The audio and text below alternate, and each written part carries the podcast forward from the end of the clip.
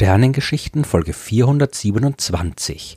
Der Einschlag des Asteroiden 2008 TC3 in der Nacht vom 5. auf den 6. Oktober 2008, da war der amerikanische Astronom Richard Kowalski am Mount Lemmon Observatorium in Arizona gerade damit beschäftigt, den Himmel zu beobachten.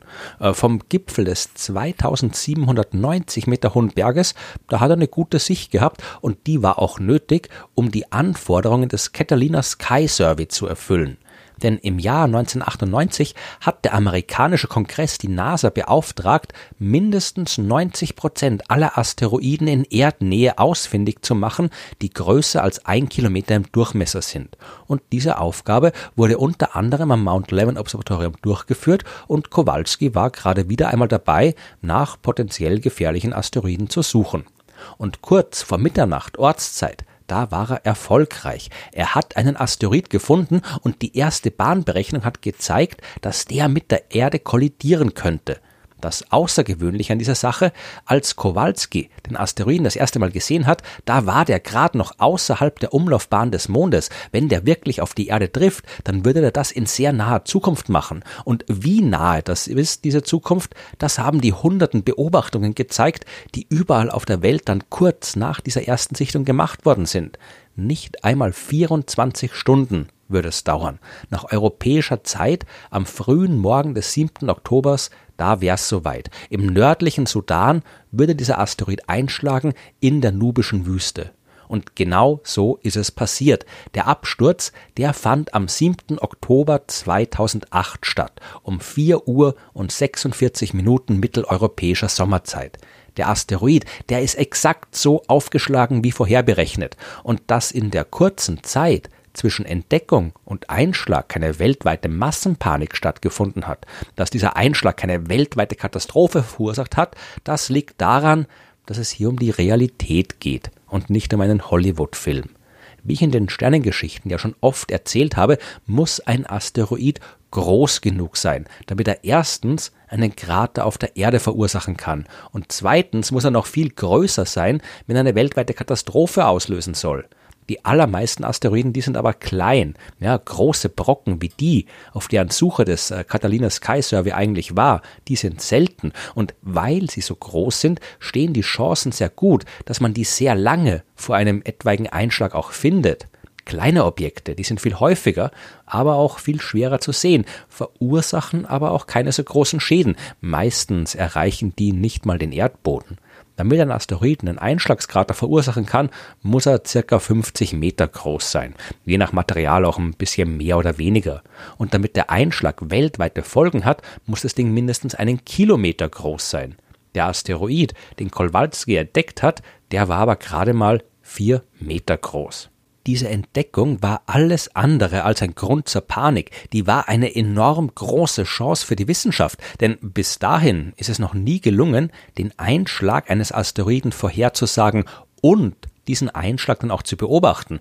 Wir sehen immer wieder ähnlich große oder kleine, je nachdem, Objekte bei ihrem Flug durch die Atmosphäre aufleuchten und verglühen. Das kennt man auch als Sternschnuppe. Aber wir wissen nicht, wo die herkommen. Unser erster Blick auf die ist auch unser letzter. Aber hier war es anders.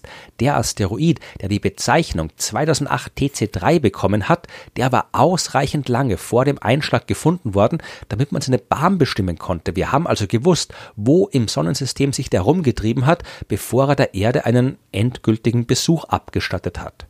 Die Geschichte, die ist damit aber noch lang nicht vorbei, die fängt eigentlich erst an. Die Beobachtungen während der Kollision, die haben gezeigt, dass 2008 TC3 in einer Höhe von 37 Kilometern auseinandergebrochen ist und dann durch die Reibung mit der Atmosphäre explodiert. Das hat man mit Satelliten beobachtet, mit Webcams von der Erde aus und sogar von einem Passagierflugzeug, das gerade in der Gegend rumgeflogen ist. Und auch am Boden gab es Augen- und Ohrenzeugen, die den Feuerball der Explosion gesehen und auch gehört haben. Das waren schon mal jede Menge sehr interessante Daten. Im Dezember 2008 hat sich dann der Astronom Peter Jenniskens gemeinsam mit Muawiyah Shadat von der Universität Khartoum auf die Suche nach Überresten des Asteroiden gemacht.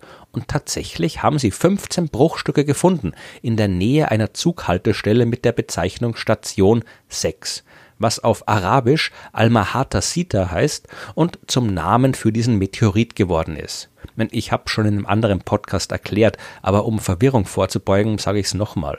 Solange ein Objekt durchs All fliegt, heißt es Asteroid. Und in dem Fall war es der Asteroid mit der Bezeichnung 2008 TC3 und äh, diese Bezeichnungen werden aus dem Zeitpunkt der Entdeckung gebildet. Wenn dann Teile eines Asteroiden auf der Erde landen, werden die Meteorite genannt und üblicherweise werden die nach der nächstgelegenen vernünftigen geografischen Bezeichnung benannt. In dem Fall war es eben Almahata Sita. Später hat man noch ein paar hundert weitere Bruchstücke entdeckt. Insgesamt hat man knapp 10 Kilogramm des Almahata Sita Meteorits finden und bergen können. Und das hat der Wissenschaft völlig neue Untersuchungen ermöglicht. Meteoriten an sich gibt es ja genug. Also die Sammlungen der Museen und die Labore der Wissenschaft sind jetzt nicht direkt überfüllt, ja, aber es reicht, um gute Forschung anstellen zu können.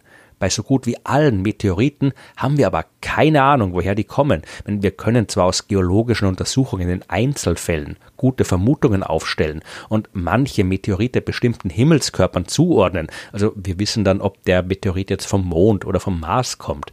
Aber die überwiegende Mehrheit der Meteoriten, die wir entdeckt haben, die sind einfach so auf der Erde rumgelegen, ohne uns zu verraten, wo sie herkommen. Der Fall von 2008 TC3, der war ein weiteres Mal einzigartig. Wir haben zuerst den Asteroid im All entdeckt. Wir haben seine Bahn berechnet und den Einschlag auf der Erde vorhergesagt. Dieser Einschlag, der ist genauso eingetreten und konnte beobachtet werden. Und dann haben wir auch Meteoriten gefunden. Wir haben das Ding, das also zuerst nur als Lichtpunkt im All und später als Explosion am Himmel zu sehen war, jetzt auch konkret angreifen und im Labor untersuchen können was man natürlich auch gemacht hat und dabei festgestellt hat, dass es sich um einen sehr speziellen Meteorit handelt. Die erste Probe, die man untersucht hat, hat gezeigt, dass der zur seltenen Gruppe der Urreelite gehört. Äh, das sind Steinmeteorite mit einem hohen Anteil von Kohlenstoff, der da unter anderem in Form von winzigen Diamanten zu finden ist. Als man dann aber später die restlichen Proben untersucht hat, hat sich gezeigt, dass circa ein Viertel des Meteoriten zu einer anderen Klasse von Steinmeteorit gehört. Das heißt, dass 2008 TC3 aus geologisch unterschiedlichen Stücken zusammengesetzt sein muss und das wiederum heißt, dass er selbst eine sehr interessante Vergangenheit haben muss. 2008 TC3 war kein Felsbrocken, der in der Form schon seit viereinhalb Milliarden Jahren durchs Sonnensystem fliegt. Damals, vor der Entstehung der Planeten, haben sich aus Staub und Eis ja zuerst mal die Asteroiden und Kometen gebildet und erst daraus dann Planeten wie die Erde. Nur das übrig gebliebene Baumaterial, das nennen wir heute noch Asteroiden.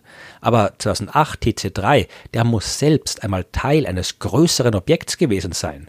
Ich habe in Folge 111 der Sternengeschichten schon von Asteroidenfamilien erzählt, also von Gruppen von Asteroiden, die alle eine ähnliche Zusammensetzung haben und durch Zusammenstöße von größeren Objekten entstanden sind. Aus den Bahndaten von 2008 TC3 und aus den geologischen Informationen der Meteoriten, da hat man zeigen können, dass dieser Asteroid vermutlich aus der Nyssa Polana Familie stammt. Die befindet sich am inneren Rand des Asteroidengürtels zwischen den Umlaufbahnen von Mars und Jupiter. Die Mitglieder der Familie sind circa zweieinhalb Mal weiter von der Sonne entfernt als die Erde. Die haben alle vergleichsweise kreisförmige Umlaufbahnen, die nicht stark gegenüber der Erdbahn geneigt sind. Die Familie selbst, die setzt sich aus zwei Untergruppen zusammen. Die werden wenig überraschend die Nüsser und die Polana-Gruppe genannt. Und diese Untergruppen sind chemisch unterschiedlich. Man vermutet jetzt, dass 2008 TC3 bei einer Kollision aus zwei Bruchstücken aus diesen beiden Untergruppen entstanden ist. Wenn die Kollision langsam genug stattfindet, was bei den Umlaufbahnen dieser Asteroiden nicht unwahrscheinlich ist, dann können die vereinfacht gesagt einfach zusammenpappen und einen neuen Asteroid formen. Und darüber hinaus wissen wir auch, dass die Nyssa Polana Asteroiden sich in einer Gegend des Sonnensystems befinden, wo die gravitativen Störungen des Jupiters dafür sorgen, dass immer wieder Objekte aus der Familie hinaus in Richtung Erde umgeleitet werden. Das war aber bei weitem noch nicht alles, was wir von 2008 TC3 gelernt haben. 2018 hat man sich die Diamanten in den Meteoriten nochmal genauer angeschaut. An sich sind solche Mini-Diamanten nicht weiter besonders. Die können entstehen, wenn zwei Himmelskörper kollidieren und für kurze Zeit ein enorm hoher Druck herrscht. Und 2008 TC3 hat ja definitiv eine kollisionsreiche Vergangenheit hinter sich. Die in ihm gefundenen Diamanten, die sind aber zu groß, um während einer kurzen Kollisionsphase entstanden zu sein. Die mineralogische Untersuchung, die hat gezeigt, dass das Material für sehr lange Zeit einem Druck von mindestens 200.000 Bar ausgesetzt sein musste, damit sich Diamanten wie bei den Alma-Hatasita-Meteoriten bilden konnten. Solche Bedingungen, die findet man nur im Inneren von ausreichend großen Himmelskörpern, vergleichbar mit dem Merkur zum Beispiel. Zumindest ein Teil des Gesteins aus dem sich 2008 TC3 gebildet hat, muss also irgendwann mal im Inneren eines planetengroßen Objekts gewesen sein.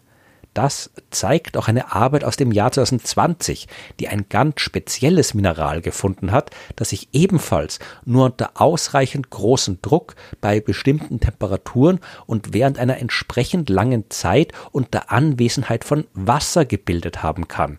Bedingungen, die ebenfalls nur in großen Himmelskörpern herrschen. Der Ursprung von 2008 TC3 muss also ein Objekt gewesen sein, das mit den großen Asteroiden wie Ceres oder Pluto oder kleinen Planeten wie dem Merkur zu vergleichen ist. Durch eine oder mehrere Kollisionen muss Material aus diesem großen Objekt herausgebrochen sein und dann mit anderen Bruchstücken den kleinen Asteroid gebildet haben, der 2008 auf die Erde gefallen ist. Der Ursprungskörper von 2008 TC3, der existiert längst nicht mehr. Der ist so wie viele andere planetengroßen Objekte schon vor langer Zeit verschwunden.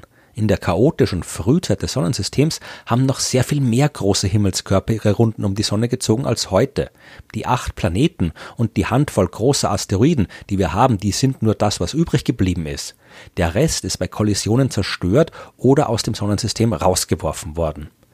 2008 TC3 hat uns also einen faszinierenden Blick auf die unwiderruflich verlorene Welt des jungen Sonnensystems gezeigt, hat uns in eine Vergangenheit schauen lassen, in der es noch sehr viel wilder zuging und in der Planeten um die Sonne gekreist sind, die es heute nicht mehr gibt. Und vielleicht lernen wir von ihm auch noch was über unseren eigenen Ursprung. 2010 hat man im Gestein der Alma-Hatasita-Meteoriten das Vorhandensein von Aminosäuren nachgewiesen.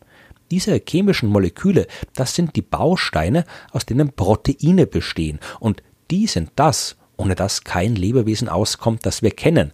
Die Bausteine des Lebens, also wie es gerne in den Medien heißt. Das heißt jetzt nicht, dass irgendwas auf oder in 2008 TC3 gelebt hat, ja auch nicht auf dem Ursprungskörper, aber es zeigt, dass sich die Moleküle, die für die Entstehung des Lebens nötig sind, auch im Weltall bilden können. Ich meine, das haben wir vorher auch schon gewusst. Wir haben Aminosäuren auch schon auf anderen Asteroiden und Kometen gefunden. Insofern war das bei 2008 DC3 nicht besonders. Besonders war allerdings die Tatsache, dass die Aminosäuren die hohen Temperaturen beim Einschlag eigentlich nicht überleben hätten sollen. Entweder also, die sind tief im Inneren des Gesteins vielleicht doch besser geschützt, als wir gedacht haben und können auch leichter durch Meteoriten aus dem All auf Planeten verteilt werden, was die Entstehung des Lebens erleichtert. Oder aber, diese Aminosäuren sind erst beim Einschlag entstanden, als die hohen Temperaturen entsprechende chemische Reaktionen möglich gemacht haben. Und das ist ebenfalls interessant, weil in der Frühzeit des Sonnensystems wesentlich mehr Asteroiden auf die Erde gefallen sind als heute. Ständiges Bombardement mit großen Sternen aus dem All ist natürlich schlecht für die Entstehung des Lebens, aber Vielleicht ist es auch notwendig, um die Chemikalien und Voraussetzungen zu schaffen, damit Leben entstehen kann, wenn das Bombardement vorbei ist.